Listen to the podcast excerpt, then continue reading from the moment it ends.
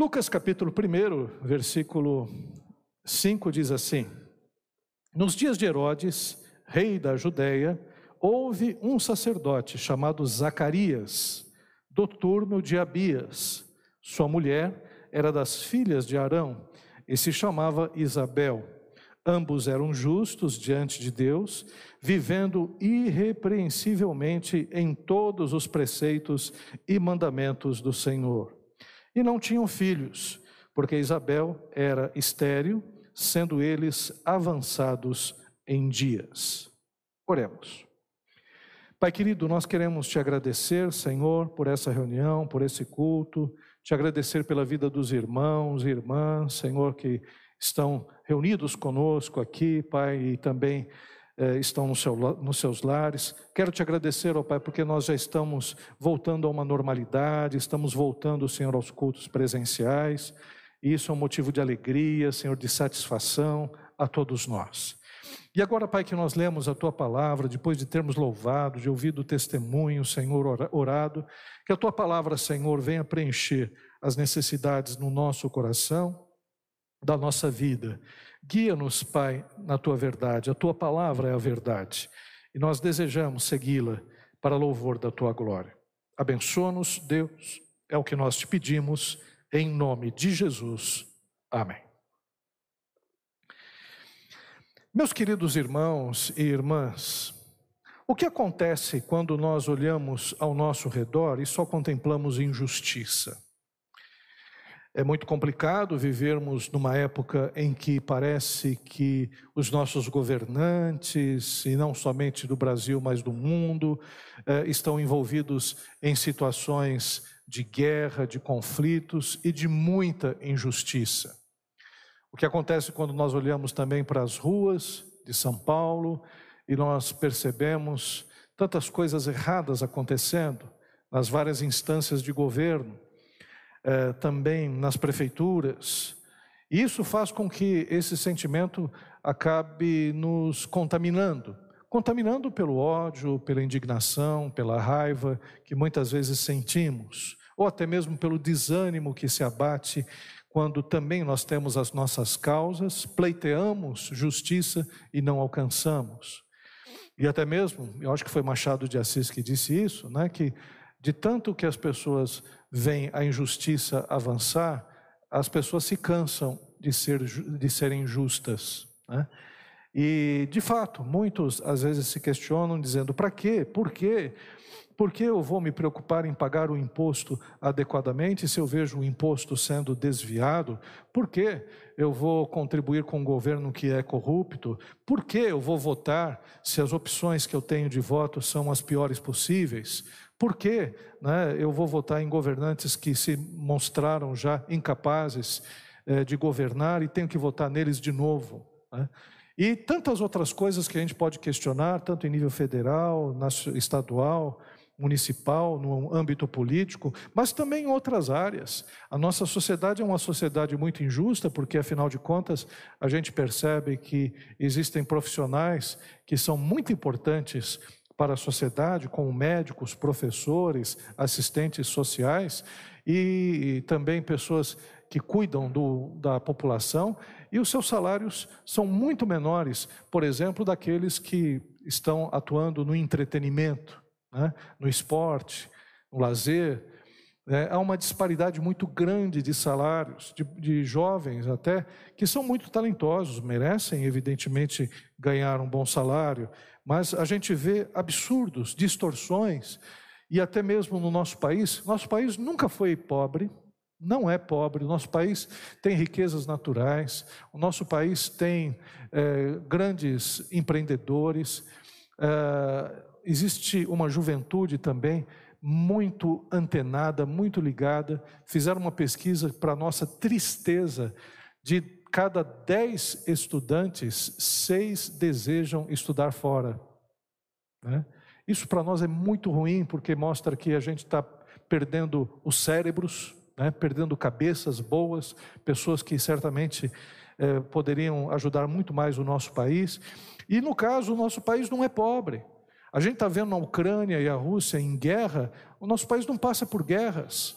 A gente está vendo países com uh, problemas seríssimos de abastecimento de água, países com catástrofes é, terríveis. E o nosso país, a despeito dos problemas que nós tivemos agora por causa das questões ambientais, ainda é um país bem-aventurado. E a gente olha para tudo isso e o nosso coração fica apertado. Eu tenho um grande desgosto em ouvir os noticiários. Não tenho ouvido boas novas nos noticiários. E isso tem amargado o nosso coração. Como um peregrino no deserto, quando sacia sua sede um pequeno oásis, assim ocorre quando nós encontramos pessoas justas. Então, aí, em meio à injustiça, quando a gente encontra situações de justiça, é como se a gente tivesse a nossa sede saciada. Aliás, até a palavra diz: Bem-aventurados aqueles que têm fome e sede de justiça, porque serão saciados. E é interessante que a nossa sociedade também está à procura de gente justa, de gente boa. Quando, por exemplo, um taxista é, devolve uma mala cheia de dinheiro que encontrou no seu carro ao seu verdadeiro dono, quando uma pessoa devolve um valor achado na rua, isso é celebrado, as pessoas digam: olha que coisa. Né? Quando uma pessoa percebe que recebeu troco a mais e volta né, e devolve aquilo que é a mais, as pessoas ficam muito alegres, ficam, olha que bom, né, celebrando a justiça, porque ela se torna muito rara nos nossos dias. Tem uma pegadinha que o pessoal sempre faz, da pessoa que às vezes está distraída, deixa cair o celular, né, e filma, para ver quantas pessoas vão devolver o celular. E para tristeza da gente, né? A maioria pega o celular, dá uma de João de sem braço e vai embora. E até nessa pegadinha em especial, né, esse celular dá choque. A pessoa põe o celular no bolso, leva um choque, e aí tira o celular, sai correndo, né, e foi castigado a cavalo, né, rápido, né, é, por conta desse mau intento. Agora, qual a lição que nós podemos retirar da vida de Isabel e Zacarias. Primeiro, o contexto, eu gostaria que vocês agora mergulhassem eh, na época de Jesus, na época que Jesus está eh, para nascer. 90% da população na Palestina e no Mediterrâneo era constituída de pessoas que viviam no campo em uma cultura de subsistência. 90%, pessoa, 90 da população estava no campo. 90% dessa população era constituída de pessoas que trabalhavam pelo sustento da sua casa. Estavam ali na sua horta, com seu pequeno rebanho, para poder se manter. E as aldeias não eram grandes. Aqui, por exemplo, a gente teria umas duas ou três aldeias aqui representadas, porque as aldeias eram de até 100 pessoas, mais ou menos. Então, eram geralmente clãs. Havia o patriarca, que era o pai da família, uh, os seus filhos, uma filharada, porque uh, era necessário ter muitas, muitos braços, muita gente forte para cuidar do trabalho no campo, uh, do gado, das ovelhas né, para que pudessem sobreviver a uma dura realidade. E a própria cidade de Jerusalém, que era a grande Jerusalém, era uma cidade que não tinha mais do que 35 mil habitantes. Na nossa realidade, nós vivemos aqui em São Bernardo. Eh, São Bernardo tem o quê? 600 mil habitantes, né? beirando já 900, já 900 mil habitantes. Né? uma das principais cidades de São Paulo. E é muita gente, a gente se acotovela nos, no, nos ônibus, nos é, coletivos, a, o centro da cidade está muito cheio. E a cidade, naquela época, em Jerusalém, era a cidade onde ficava a elite religiosa, o templo ficava ali, os sacerdotes, também a elite militar, é, o Império Romano, que estava ocupando aquela região. Então você tem Herodes, que era o rei, e o, o, todos os romanos a serviço do rei Herodes, que era um preposto de, do César Augusto. imperador romano, e também a elite dos proprietários. Os grandes proprietários, eles tinham escravos que trabalhavam nas suas terras. Herodes, por exemplo, que era rei, ele tinha grande parte do litoral da Palestina, era dele. É, pensa numa época em que você não tem juízes que defendem o povo, que você não tem advogados que defendem o povo. As questões são resolvidas, é, as questões menores, até que são pleiteadas, são resolvidas, mas a maioria das questões é, estão debaixo do poder dos poderosos, dos ricos, daqueles que têm muito dinheiro.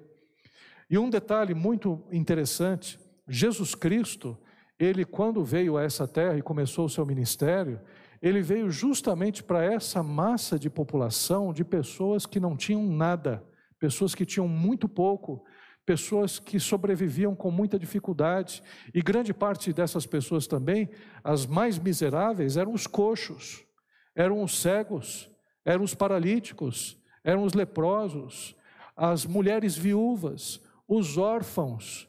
E Jesus Cristo, como Messias, ele veio justamente trazer esperança para esse povo sofrido daquela época e tem trazido esperança para nós hoje.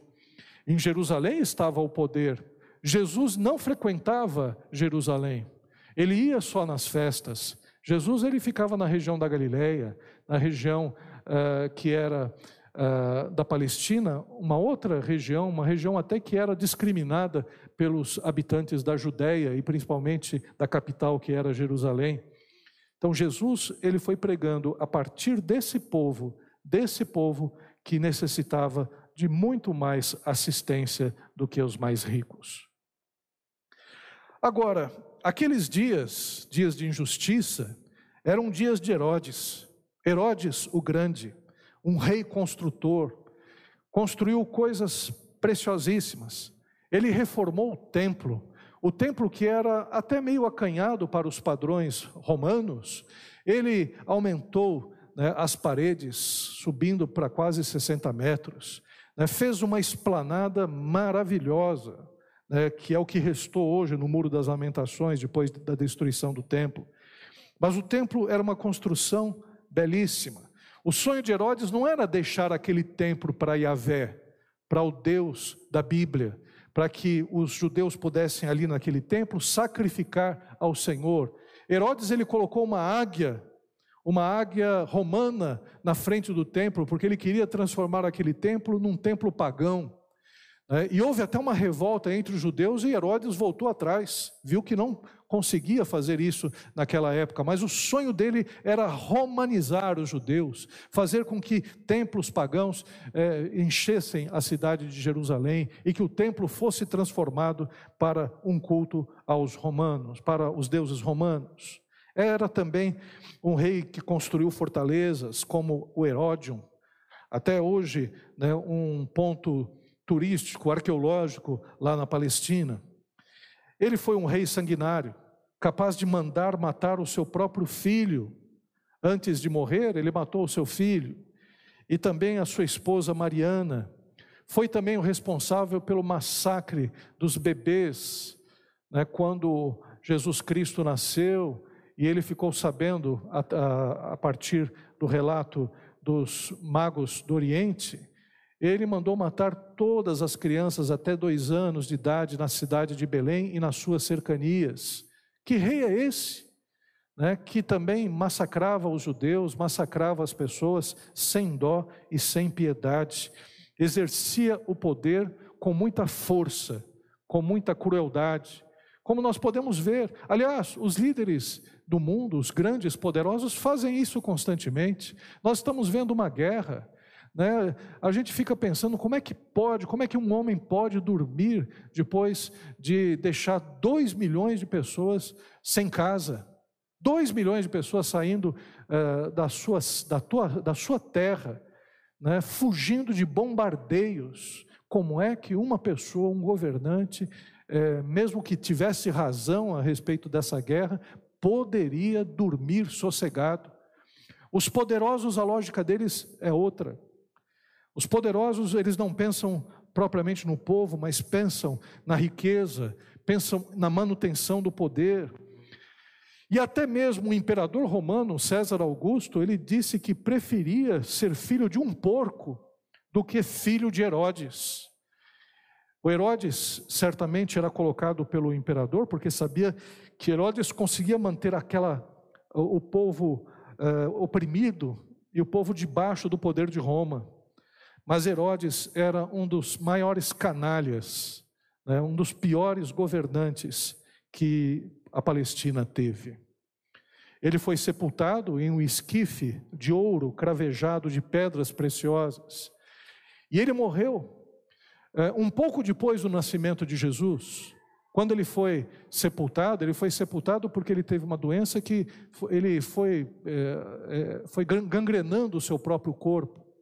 Foi uma morte terrível também, a morte de Herodes. E ao final da sua vida, ele estava totalmente alucinado, totalmente louco, né, com medo de que as pessoas o matassem, e ele mesmo depois tentou o próprio suicídio.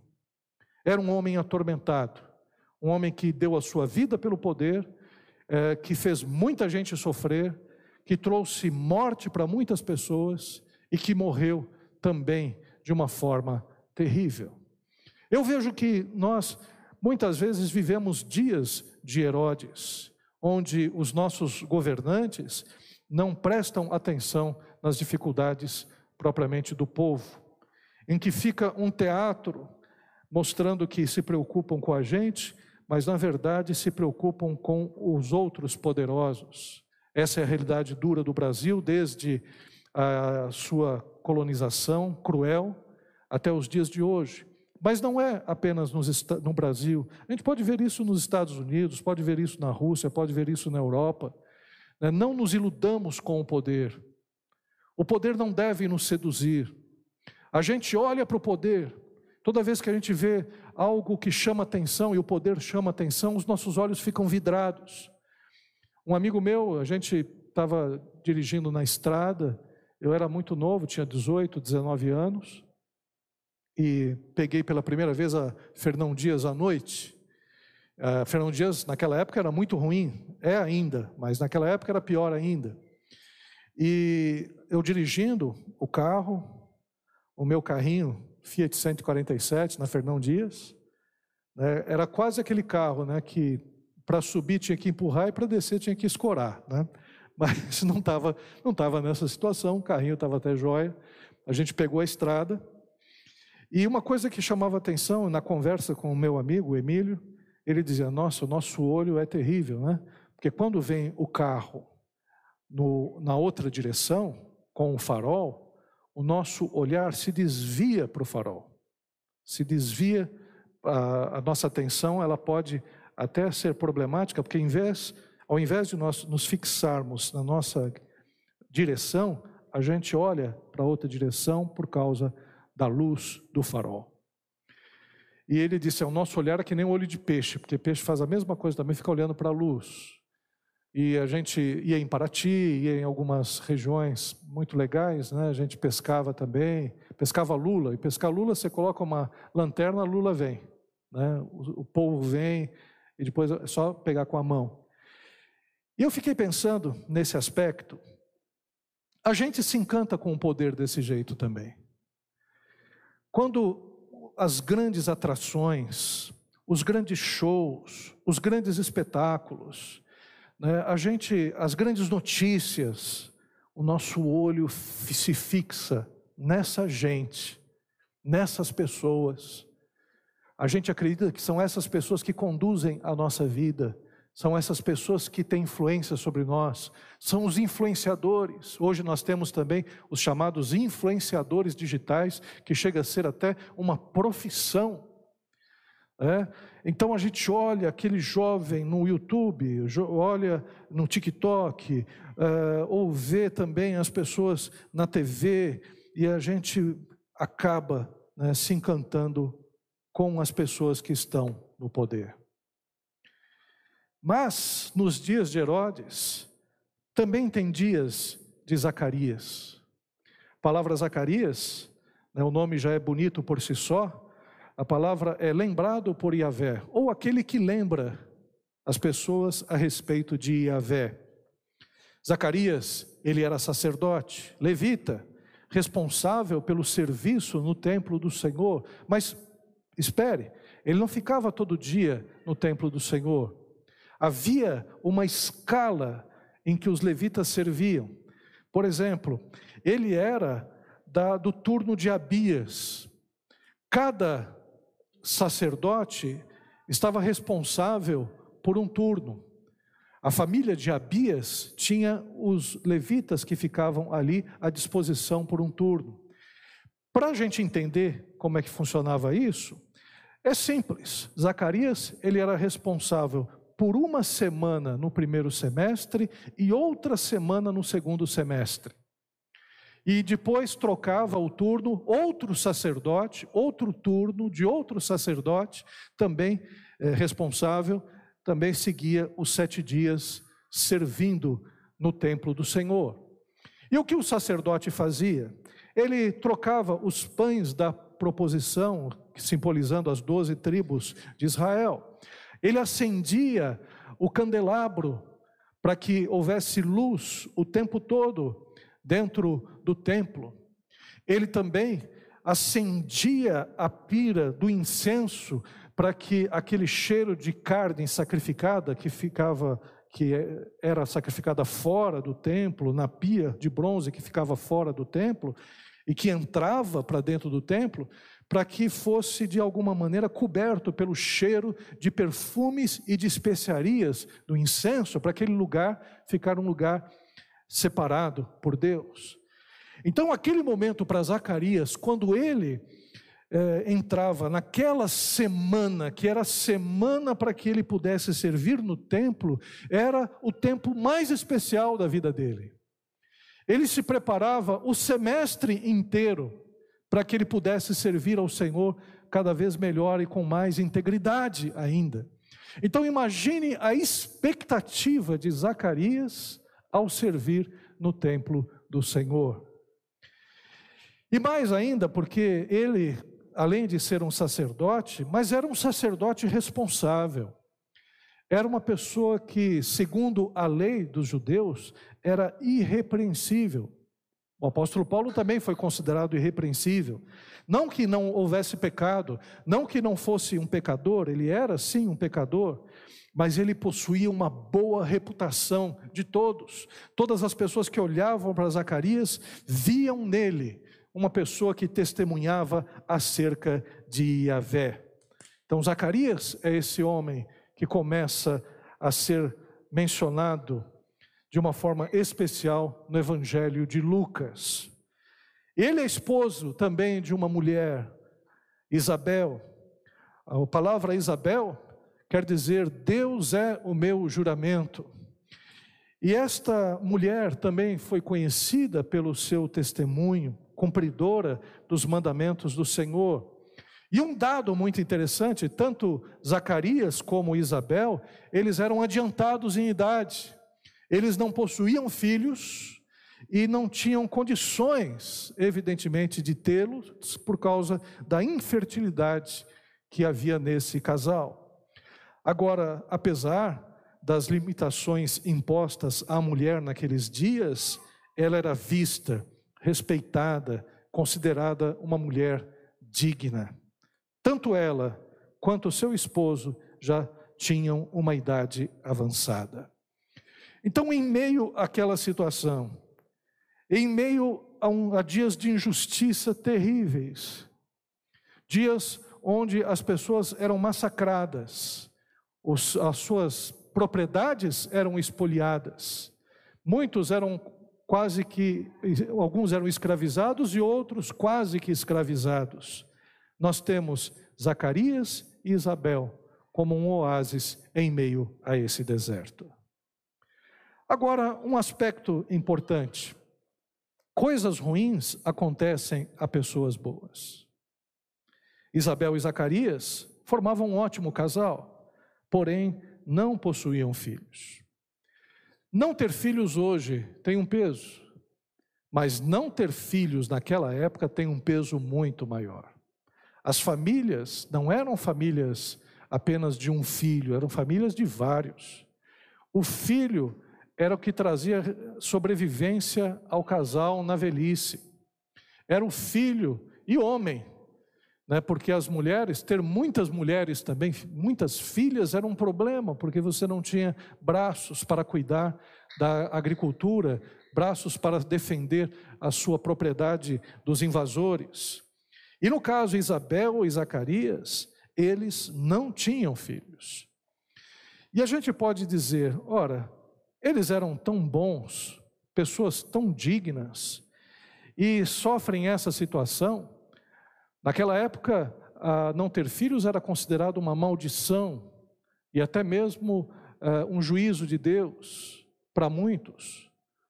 Mas, no entanto, eles se mantiveram firmes, se mantiveram fiéis a Deus e eles se juntaram à história de tantos outros casais na Bíblia que tiveram filhos em idade avançada: Abraão e Sara, Jacó e Raquel, Eucana e Ana, que tiveram a Samuel, o profeta, e Manoá e sua esposa, que tiveram Sansão. Uma coisa interessante na história desses que não podiam ter filhos e tiveram filhos em idade avançada, com muito sofrimento e com muita dificuldade, é que todos esses filhos que nasceram, eles representaram algo importante na história dos pais e na história também de Israel. Foram filhos muito desejados, foram filhos que foram muito buscados para que pudessem nascer e depois acabaram trazendo né, libertação, acabaram trazendo uh, bênção para os seus pais e para a sua posteridade. O anseio e o nascimento fizeram com que glorificassem a Deus pelo filho tão esperado.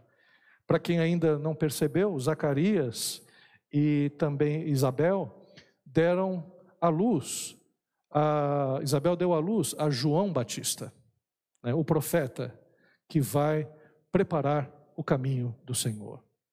Mas uma coisa a gente precisa entender: por que coisas ruins acontecem a pessoas boas? Eu gosto muito da resposta de Spru. Ele diz: é, sim, coisas ruins acontecem a apenas uma pessoa que morreu na cruz do Calvário, porque só essa pessoa de fato era uma pessoa boa. Eu gostei muito dessa frase, porque mesmo sendo pessoas de boa reputação, Isabel e Zacarias ainda eram pecadores. E todos nós somos pecadores. E as coisas ruins acontecem também a nós que somos pecadores. E, claro, somos pecadores redimidos, pecadores perdoados, mas tem um outro lado a respeito do sofrimento e da dor que precisa ser considerada. Primeiro, que a dor e o sofrimento são inevitáveis nesse mundo. O justo e o injusto vão passar por dores. Nesse mundo teremos aflições, mas a dor e o sofrimento na vida daquele que serve a Deus, na vida daquele que é uma pessoa que entende as coisas espirituais, passa a se tornar uma tribulação que vai moldando o caráter vai mexendo a nossa vida, o sofrimento e a dor na nossa vida tem a capacidade de nos aproximar cada vez mais a Deus. É uma coisa impressionante. Mas enquanto que para o pessoal do mundo a tribulação e a dor é apenas um motivo para maldições, para nós isso vai mexendo no nosso caráter, na nossa vida, vai nos tornando cada vez mais pessoas mais firmes, pessoas de fé, pessoas confiantes, pessoas que vão vencendo cada vez mais os problemas, vão vencendo os gigantes, vão crescendo espiritualmente, vão tendo a possibilidade de dar testemunhos acerca das suas experiências ruins e como venceram para pessoas que estão passando por experiências semelhantes. Então, esses dois servos de Deus, que estão passando por uma dificuldade muito grande para ter filhos, são pessoas que estão sendo moldadas por Deus e talvez sejam pessoas até mais espirituais do que as outras, porque estão buscando mais. Isso acontece conosco no sofrimento. Agora, por fim, eu quero concluir. Nós nos espantamos com os noticiários dos feitos dos homens poderosos, geralmente repletos de maldade e de impiedade. Mas Deus escolhe aqueles que não são para confundir os que não são. Deus ele não está preparando o lugar para Jesus no palácio de Herodes. Não é ali que Jesus Cristo vai nascer. Jesus Cristo vai nascer numa manjedoura. Deus não está escolhendo as pessoas mais capazes do mundo para serem os instrumentos seus, está tá usando, escolhendo Zacarias e Isabel, que vão ser os preceptores de João Batista, os pais de João Batista. É gente simples, é gente do povo levita, gente que leva a sério a sua vocação. Vai escolher Maria, que é uma camponesa bem jovem, né, que é desposada com José, outra pessoa também bem simples. Para os irmãos terem uma ideia, Jesus, os pais de Jesus, né, José e Maria, não tinham dinheiro para fazer um grande, uma grande oferta como sacrifício para dedicar ao Senhor para o nascimento de Jesus, no momento que ele foi apresentado ali no templo. Eles tinham apenas a oferta do pobre, que eram duas pombinhas. Foi isso que eles ofertaram a Deus. Então existe uma santa ação de Deus que age fora do poder humano, fora dos grandes centros.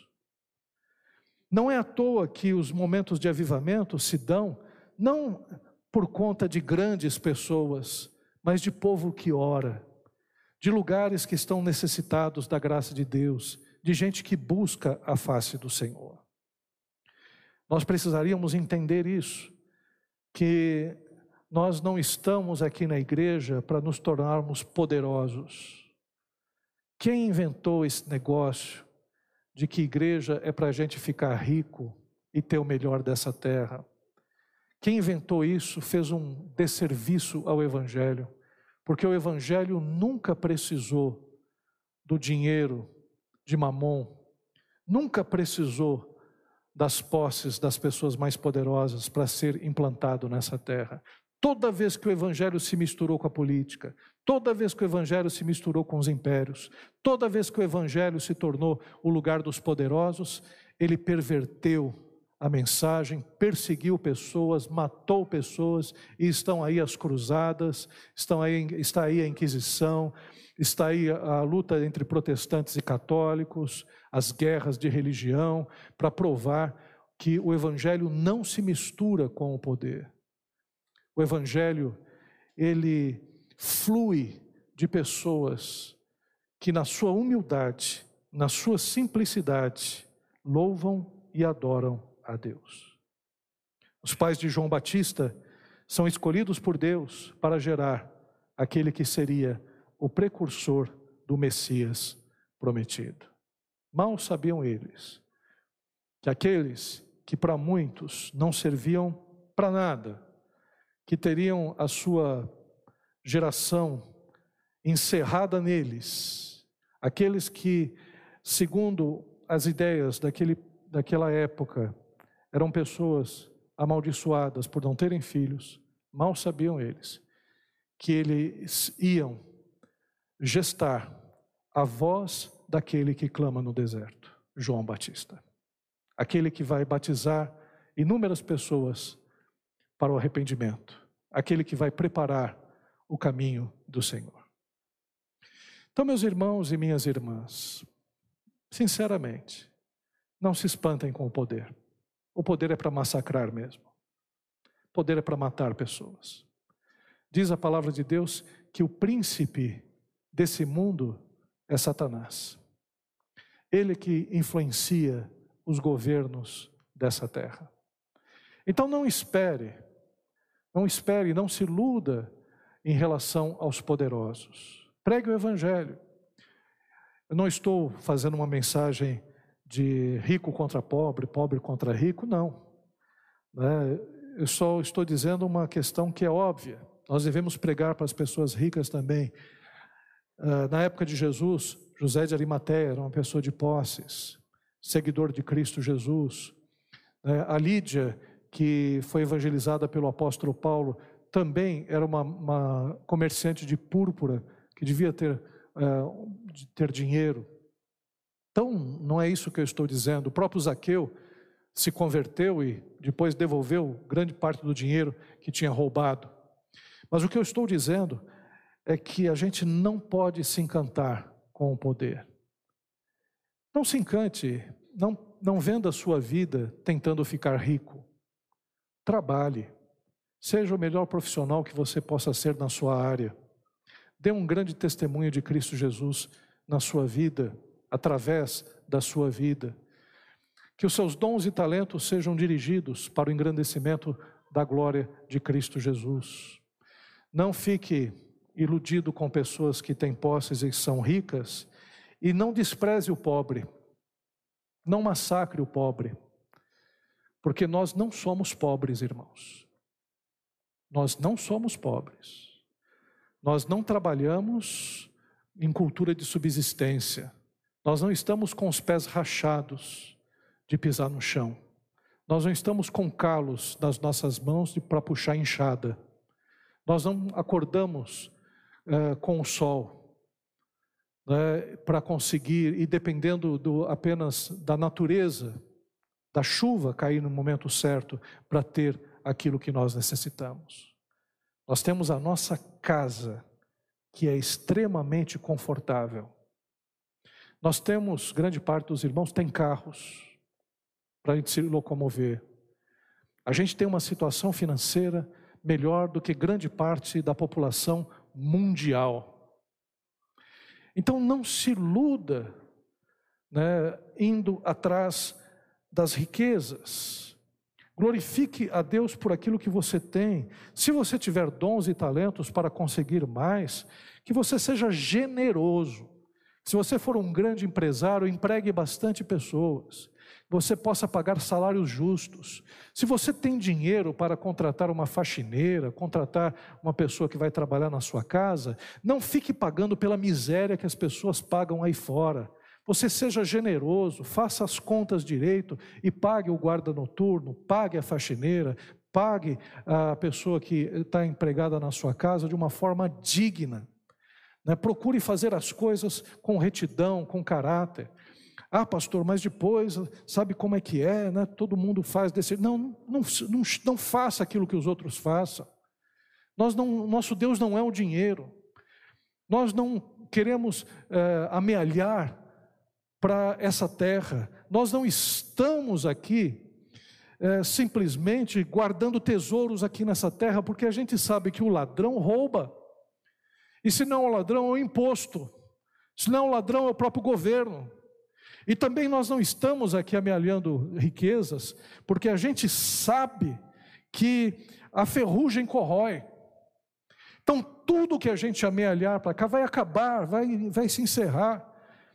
Por isso é importante que a gente trate as coisas que nós recebemos, o dinheiro, com muita generosidade, com muito cuidado, abençoando pessoas, que a gente tenha dons e talentos para abençoar o máximo possível de gente para que a gente possa partilhar, compartilhar com aqueles que sofrem, porque nós não somos aqueles que estão sofrendo aqui nesse país é, problemas, é, problemas financeiros sérios.